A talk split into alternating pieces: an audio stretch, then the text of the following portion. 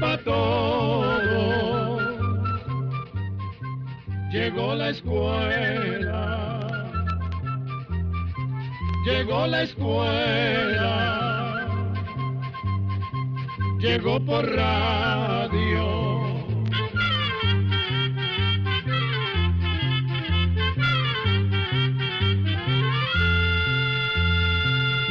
Oigamos la respuesta. Es el programa que les trae a ustedes el Instituto Centroamericano de Extensión de la Cultura, ICQ. El señor Isaac González Rovira nos envía su correo electrónico desde San Miguelito, Panamá. Nos dice lo siguiente. Tengo una pregunta interesante. Quisiera saber cuál de los dos quesos es más grasoso, el queso blanco o el queso amarillo. Bendiciones y que la paz del Señor esté siempre con todos ustedes. Escuchemos la respuesta. En realidad, don Isaac, el color del queso no necesariamente tiene que ver con su contenido en grasa. El contenido en grasa tiene que ver, por una parte, con la cantidad de suero que contenga el queso. Entre más suero tenga, menos grasa va a tener. Por el contrario, entre más duro o compacto sea el queso, menos suero contiene y mayor es su contenido de grasa. Por otra parte, la cantidad de grasa también tiene que ver con la clase de leche que se usó para fabricar el queso. Un queso que se hace con leche entera contiene más grasa que uno que se hace con leche descremada o semi-descremada. Un queso se considera alto en grasa si tiene más de un 15%. Este es el caso de los quesos procesados blancos, los duros, los amarillos y la llamada mozzarella.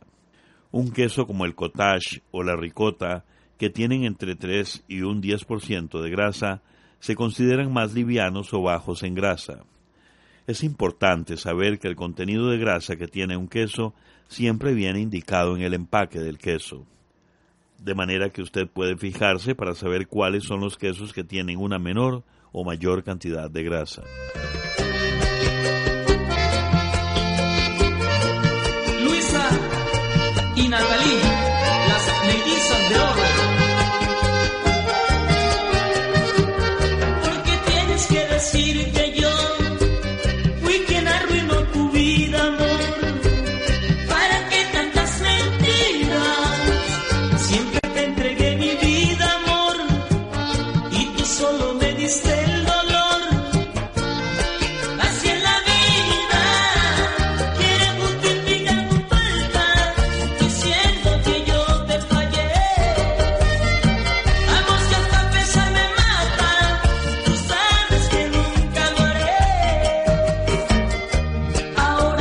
tú a decir que fui yo quien tuvo la culpa.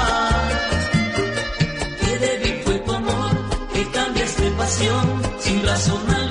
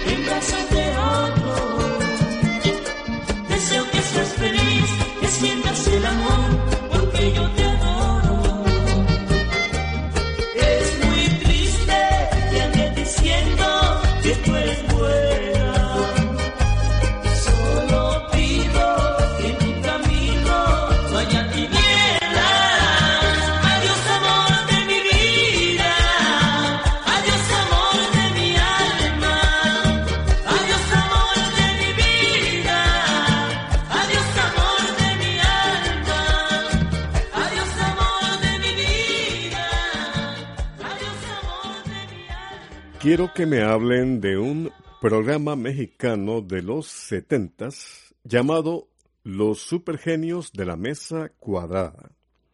La pregunta la hace el señor Michael Eduardo Chacón Herrera.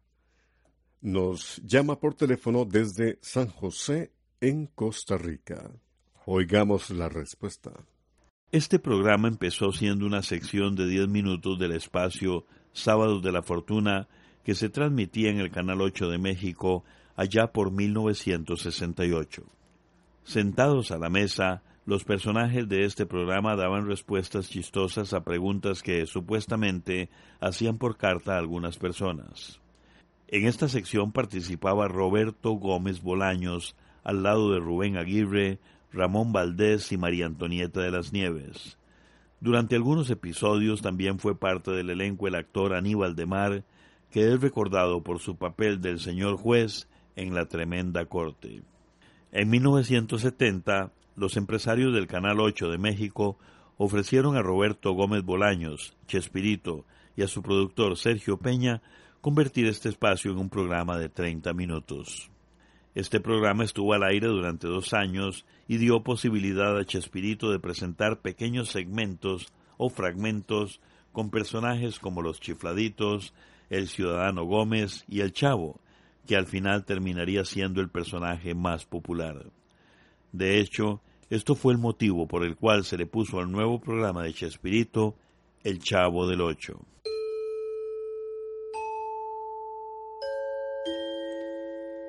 Desde Tapachula, Chiapas, México, el señor Ariel Velázquez López nos ha llamado por teléfono y nos dice lo siguiente.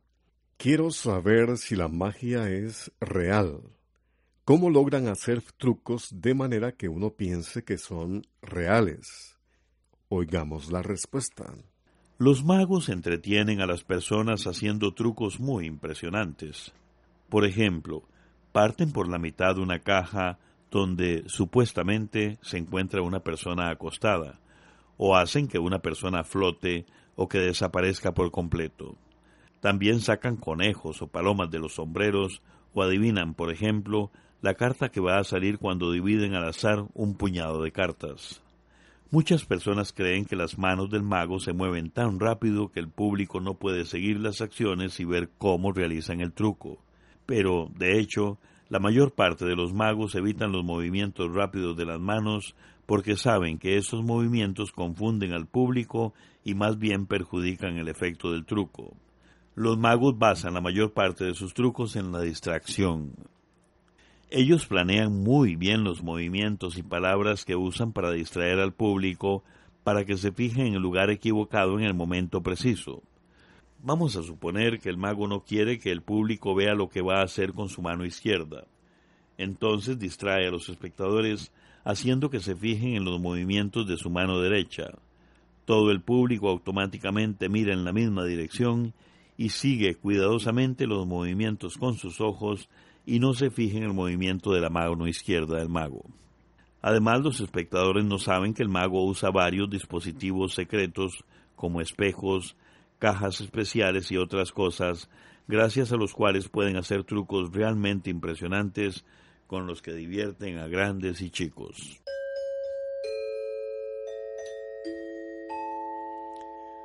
¿A qué se debe que por la noche salgo a orinar varias veces? ¿Será normal esto? ¿Qué hago? La pregunta nos la hace un estimable oyente que nos ha escrito desde Managua, en Nicaragua. Oigamos la respuesta. Esto que a ustedes les sucede puede tener varias causas. Muchas personas se tienen que levantar a orinar varias veces durante la noche simplemente porque toman mucho líquido antes de irse a dormir. Tomar café o licor después de la cena también puede provocar este problema. Otras causas muy comunes de este problema son una infección de la vejiga o las vías urinarias o problemas en la próstata.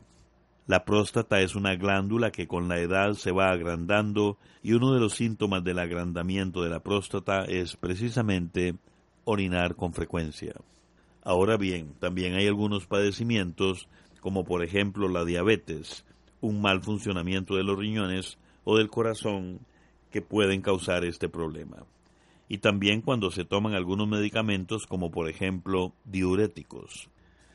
Lo que le recomendamos es que procure no tomar líquidos antes de acostarse.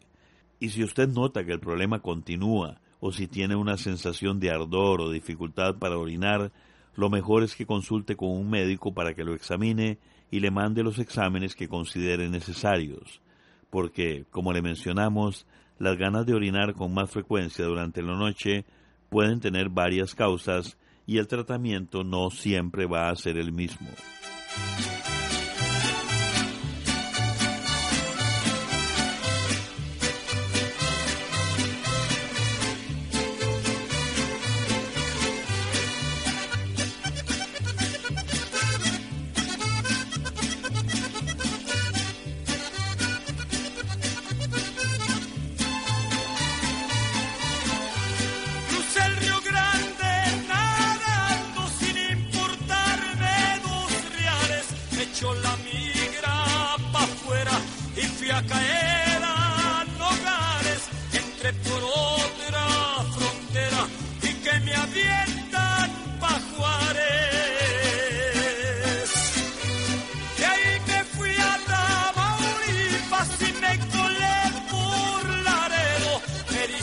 se ve.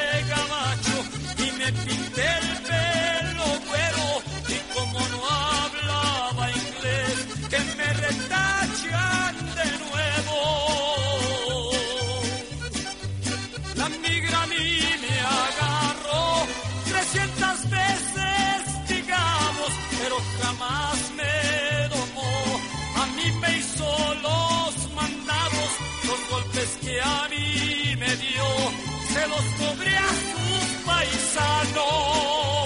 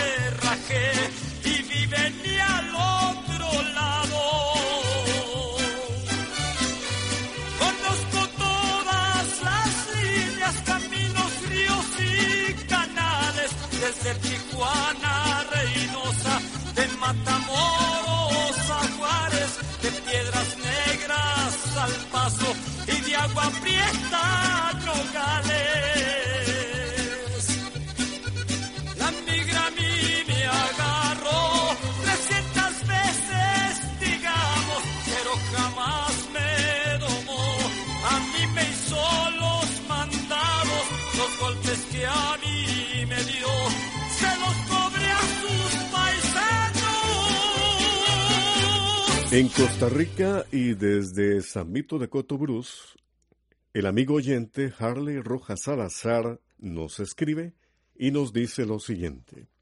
Quisiera que me cuenten cómo fue que el joven Jan Burkhardt perdió las funciones motrices en los cuatro miembros y cómo fue que seis años después logró realizar movimientos gracias a un implante de un neurotransmisor. Escuchemos la respuesta. Ian Burkhardt es un joven estadounidense de 24 años que en el año 2010 sufrió un accidente mientras buceaba. Al tratar de sumergirse bajo una ola, se golpeó contra el suelo arenoso del mar y sufrió una seria lesión en la médula espinal que lo dejó parapléjico, es decir, sin movimiento o sensaciones en brazos y piernas. Después del accidente, Ian Burkhardt estuvo recibiendo terapias de rehabilitación, pero hace unos dos años Ian decidió participar en un ensayo clínico del Centro Médico Wexner de la Universidad de Ohio, el estado donde vive el joven con su familia. Fue así que los médicos le implantaron en el cráneo un pequeñísimo aparato electrónico que recoge las señales eléctricas del cerebro que tienen que ver con los movimientos de las extremidades. A través de un cable envía estas señales a una computadora que a su vez las dirige a una manga especial que usa el muchacho en el brazo. De esta manera puede mover el brazo o los dedos como desea. Este novedoso sistema, que funciona como una especie de médula espinal artificial, es conocido como Neurolife. Se dice que gracias a este invento, después de varios meses, Ian ya ha podido realizar algunos movimientos con su brazo. Ya puede, por ejemplo, servirse su bebida preferida en una taza y sostener una cuchara, lo que es todo un logro para una persona que había perdido totalmente la capacidad de moverse. Me dicen que en Indonesia pasan años antes de que entierren a sus muertos. ¿Es cierto que existe esta costumbre? Esta pregunta la hace el señor Cruz Ramón García Martínez. No se escribe desde Managua, Nicaragua. Oigamos la respuesta. En efecto, existe esa antigua costumbre funeraria en el pueblo de los Toraja. Este pueblo vive en una región montañosa muy aislada que se encuentra al sur de la isla de Sulawesi, en Indonesia. Los Toraja, al igual que muchos otros pueblos, creen que la muerte no es el final de la vida, sino apenas un paso hacia otra vida en el más allá. Los ritos funerarios de los Toraja son muy complicados y costosos. En ellos participa toda la comunidad y generalmente duran varios días. Cuando un miembro de la comunidad Toraja muere, no se entierra inmediatamente, porque por lo general las familias no tienen el dinero necesario para realizar la ceremonia fúnebre, así que a veces deben esperarse semanas, meses o incluso años para ir recaudando poco a poco los fondos necesarios para realizar la ceremonia. Mientras tanto, el cuerpo del difunto es embalsamado y se conserva en un lugar especial. El fallecido no se considera muerto, se trata como si estuviera enfermo pues ellos creen que el alma del difunto permanece en el pueblo, así que le hablan y le llevan alimento. Una vez que la familia recauda los fondos suficientes, se inician las ceremonias. En primer lugar, se sacrifican animales, se hace una matanza de búfalos y cerdos y se realizan bailes propios de la ocasión. Cuanto más importante es el fallecido, más búfalos son sacrificados. Para los Toraja, no es raro sacrificar decenas de búfalos y cientos de cerdos. Después del sacrificio, la carne se distribuye entre los invitados al funeral. Una vez concluida la ceremonia, el difunto se lleva en procesión hasta el lugar donde van a quedar sus restos. Los cuerpos suelen llevarse a la parte más alta de unas montañas rocosas, donde se colocan en cuevas excavadas en la roca o se colocan en ataúdes que se cuelgan de esta montaña rocosa.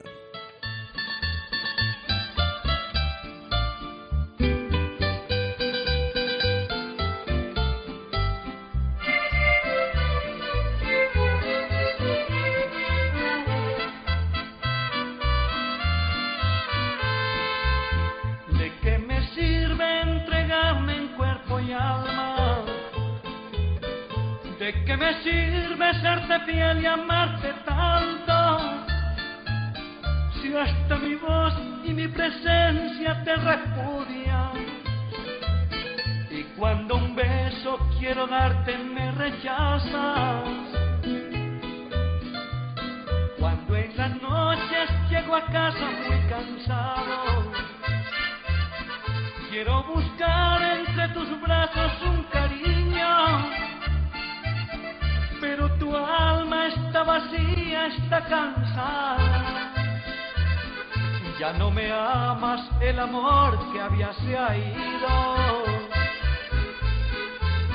Ay, qué vacío y qué dolor llevo en mi alma. Que de tristeza lloro a veces como un niño. Y más me duele que como hombre estoy muriendo. Y sin amor mi corazón está solito.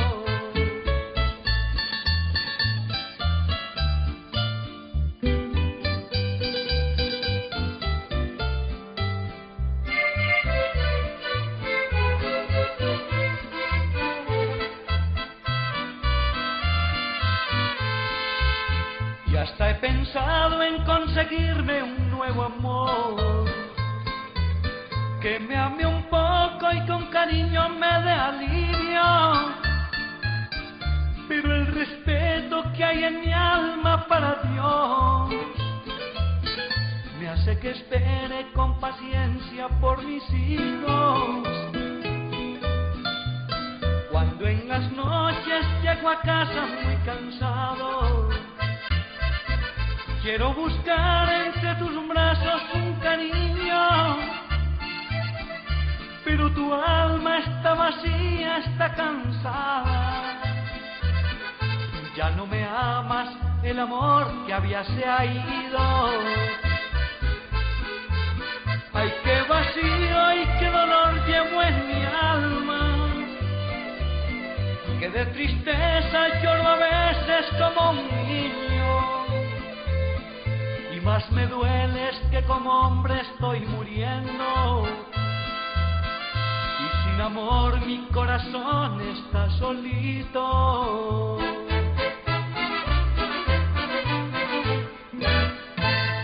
Desde Guatemala, un estimable oyente nos pregunta, ¿cómo se llaman las estrellas que brillan cuando están cayendo, pero no llegan a la Tierra? Oigamos la respuesta. A veces, en las noches despejadas, vemos como estrellas que cruzan a gran velocidad por el firmamento. La gente las llama estrellas fugaces porque se ven brillar solo unos instantes. Pero en realidad, lo que vemos cruzar por el cielo no son estrellas, son pedacitos de roca sin luz que vagan por el espacio. Se cree que esos pedazos de roca son restos de astros que explotaron hace millones de años. Los científicos los llaman meteoritos. Cuando esos meteoritos o pedacitos de roca entran en el aire que rodea la Tierra, la fuerza de la Tierra los jala y caen rápidamente hacia el suelo. Por la velocidad que traen, al rozarse con el aire se calientan tanto que se incendian, produciendo una estela luminosa. Entonces los vemos brillar como estrellas que se desprenden del cielo. Esas son las estrellas fugaces. La gran mayoría son pequeños como del tamaño de un grano de maíz.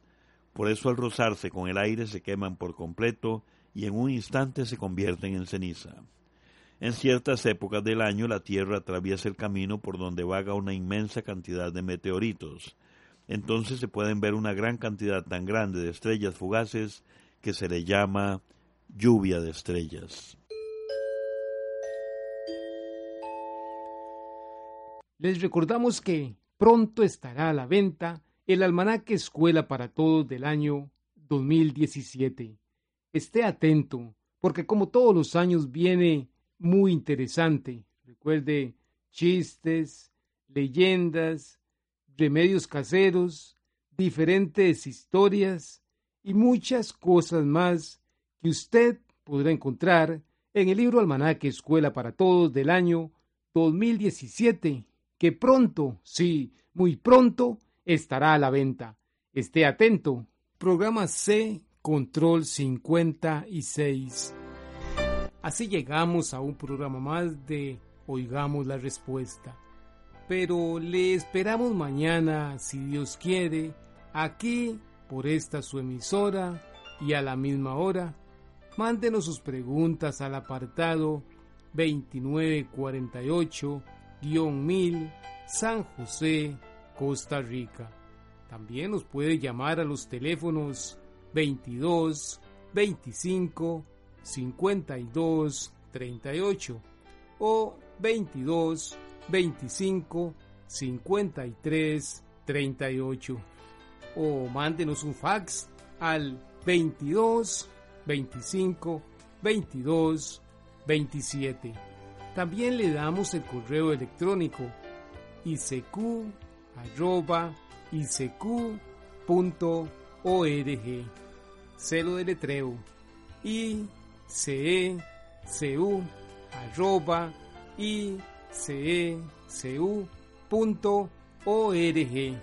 Para nosotros sus preguntas son muy importantes y estamos para servirle. También puede dirigir su pregunta a esta emisora que ellos amablemente nos la harán llegar. Muy importante, dele su nombre completo, dirección bien exacta, ah, y el lugar donde escuche el programa.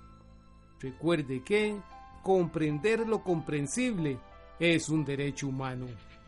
Que Dios le bendiga.